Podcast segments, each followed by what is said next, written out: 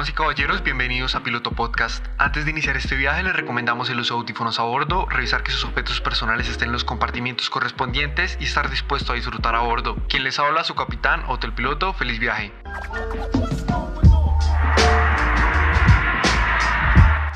La historia del llamado rap conciencia es una muestra clara de cómo la música puede influir, aportar y crear cultura. Fue el cambio que encendió el fuego que cada uno lleva por dentro y permitió eliminar estereotipos, luchar contra la violencia y el machismo. Representó por completo al lado distinto que tanto quiere alzar la voz, pues como lo expresa Curious One, el hip hop no es para fomentar la violencia, no proviene de ahí. Se trata de paz, amor, unidad y diversión.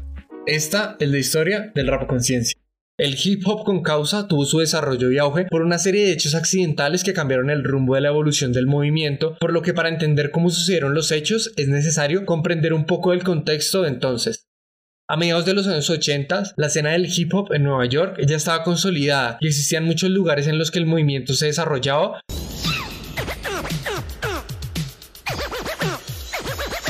pero había un lugar que sin lugar a dudas era la Mecca de Latin Quarter. Era un club nocturno metido en medio de las luces alegres de Times Square, un lugar central de la Gran Manzana y el punto central del movimiento por varias razones, pero la principal era por la energía que se vivía allí. Era el lugar donde se creaban los estilos y se definían las tendencias. Pero en 1985, la zona en la que estaba ubicado, cerca de Times Square, no era tan agradable ni parecida a lo que es hoy en día. De hecho, era una zona roja, donde solamente existían tiendas de cines para adultos, máquinas de video y lugares de sexo en vivo. Sin embargo, Latin Square, con una alfombra roja que adornaba la entrada al recinto, era el epicentro de la energía urbana de Nueva York. Era un santuario en medio de todo lo que estaba mal visto. Este lugar era el principal para los amantes del hip hop. Las filas llegaban a doblar la calle todos los viernes y sábados. La energía que se vivía en este sitio era tan particular que no solo asistían los fanáticos y seguidores al movimiento, sino también los principales artistas y famosos de la época. Todos compartían en la misma zona. Pero no solo era el lugar de presentación y diversión de los artistas reconocidos, sino que funcionaba también como prueba para los artistas en desarrollo. Era una gran experiencia para los nuevos MCs, ya que se encontraba con uno de los públicos más exigentes que un artista se pudiera encontrar.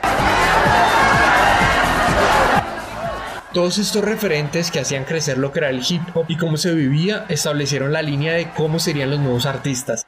De esta nueva generación que llegaría con ideas frescas y mucho estilo, destacaría por sobre todos un MC, que se hacía llamar en las calles del Bronx como Knowledge Reigns Supreme over Nearly Everyone, o dicho de otra manera, Curious One.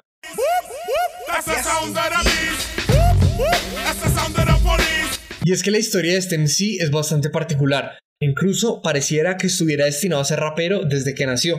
Creció siendo vecino de DJ Cool Herc.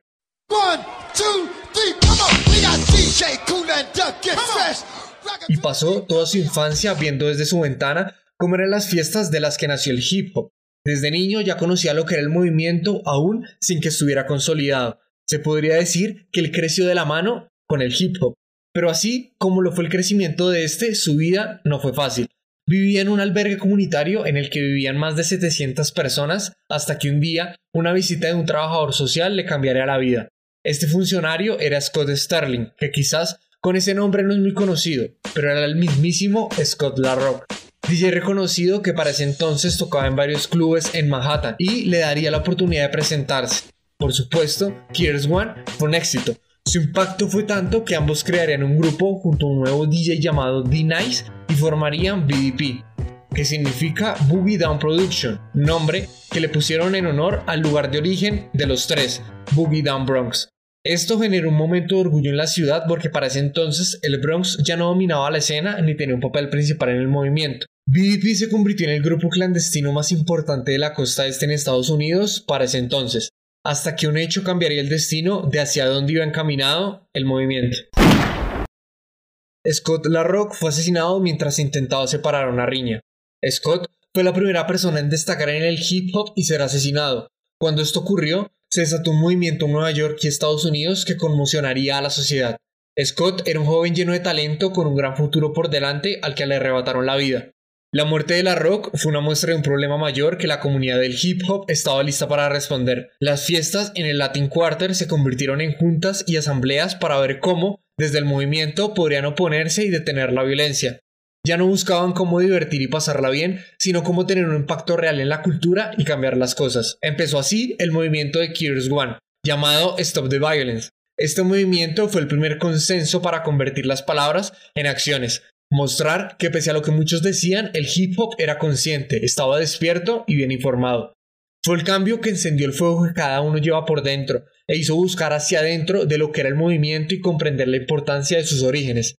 Empezaron a conocer cada vez más información sobre historia de África y afroamericanos, Muchos empezaron a usar nombres y vestimentas africanas y convirtieron su pasado e historia en un poder absoluto. Empezaron a surgir grupos como X-Clan, Wash Movement y muchos otros. Se comenzó a plasmar esa conciencia social en las canciones, vestimenta y estética del hip hop. Los artistas estaban poniendo el orgullo afro al frente. Esto traería una ola de artistas que tomaron estas ideas afrocéntricas y les daría un giro. Al frente de esta revolución estaba un grupo con raíces del Latin Quarter, los Jungle Brothers.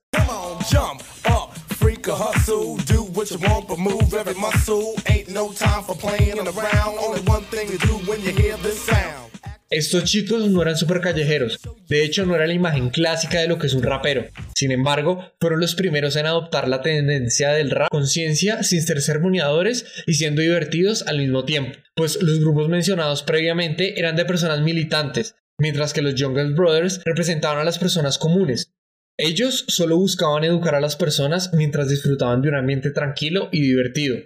Su álbum Straight Out the Jungle sirvió como base para la creación de producciones con un sonido diferente al tradicional. Fueron los primeros en ir totalmente contra la corriente, no solo de la sociedad, sino del movimiento, luciendo prendas de safari y reutilizando muestras fallidas y sonidos de jazz. Llevaron al hip hop mucho más allá de las zapatillas, gorras y la calle y no tardaron en encontrar personas con ideas similares que colectivamente remodelarían las posibilidades de lo que se podía hacer desde el hip hop.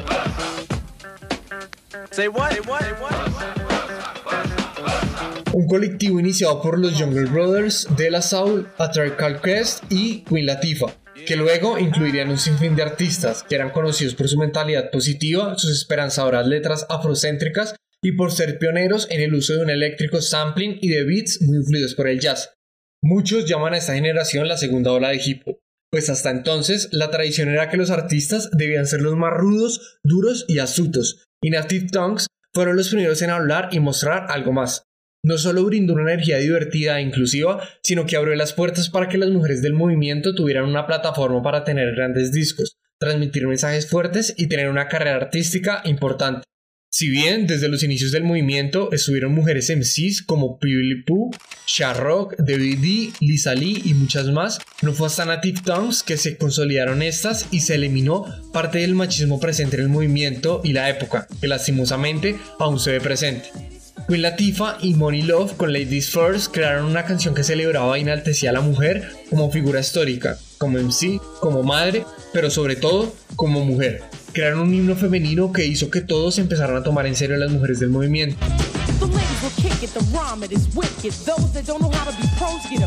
De hecho, el videoclip de la canción iba de la par con esa temática de empoderamiento femenino. Queen Latifah vestía un atuendo militar al mando de un mundo libre con Money, mientras que derribaban enormes piezas de ajedrez en un mapa global, y además incluía a MC Light, Michimi, MC Peaches y Mrs. Melody, que eran algunas de las más importantes raperas del momento. Y para cerrar con broche de oro, en el plano final incluía a los miembros de Native Tongues en la última escena, realizando el gesto del Black Power. Representaba así por completo al lado distinto que tanto quería alzar la voz, el impacto cultural y musical que estaba generando Native Tongues era sin precedentes. Sin embargo, aún faltaría otro golpe fuerte a la cultura. Lejos del ajetreo de los cinco distritos de Nueva York, que eran los principales lugares del hip hop de la costa este, creció otra rama de la familia. De La Soul, un grupo de chicos que luego de tomar la colección de discos de sus padres, sacarían su álbum Three Feet Height and Rising, que establecería una nueva plantilla para la producción de discos, pues lo hicieron completamente haciendo muestreos, el muestreo, que hace referencia al acto de tomar una porción de una canción ya existente y unirlo con otros para componer así una canción. Con el disco terminado y listo para publicar, su disquera les dijo que faltaba una canción para la radio, así que los miembros de De La Soul, para poder sacar el disco que ellos consideraban era una pieza de arte, decidieron hacer una canción de manera rápida y ridícula que fuera pegajosa. Intentaron que fuera la peor canción del disco porque en su plan, entre más estúpido fuera, menos la aceptarían y valorarían más así el resto del disco. Pero entre más tonto fue, más se popularizó. De hecho, fue la canción más exitosa que tuvieron. La importancia de esta radica en que nadie hasta ese entonces en el hip hop se había mostrado como tonto. Nadie más pretendía mostrarse como el payaso de la clase. Lo mejor de esto es que desmitificaba el hecho de que está mal fallar, equivocarse o ser diferente. Se dejó en claro que no tenían que ser un tipo estereotípico intentando ser rudo, sino que ser raro está bien también.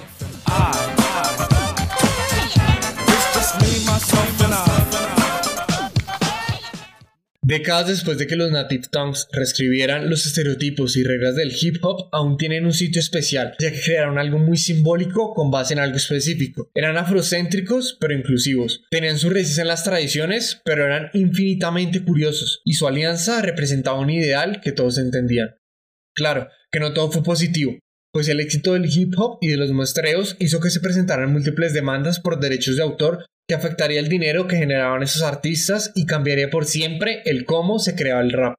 Pero esa es otra historia que estará presente en próximos episodios.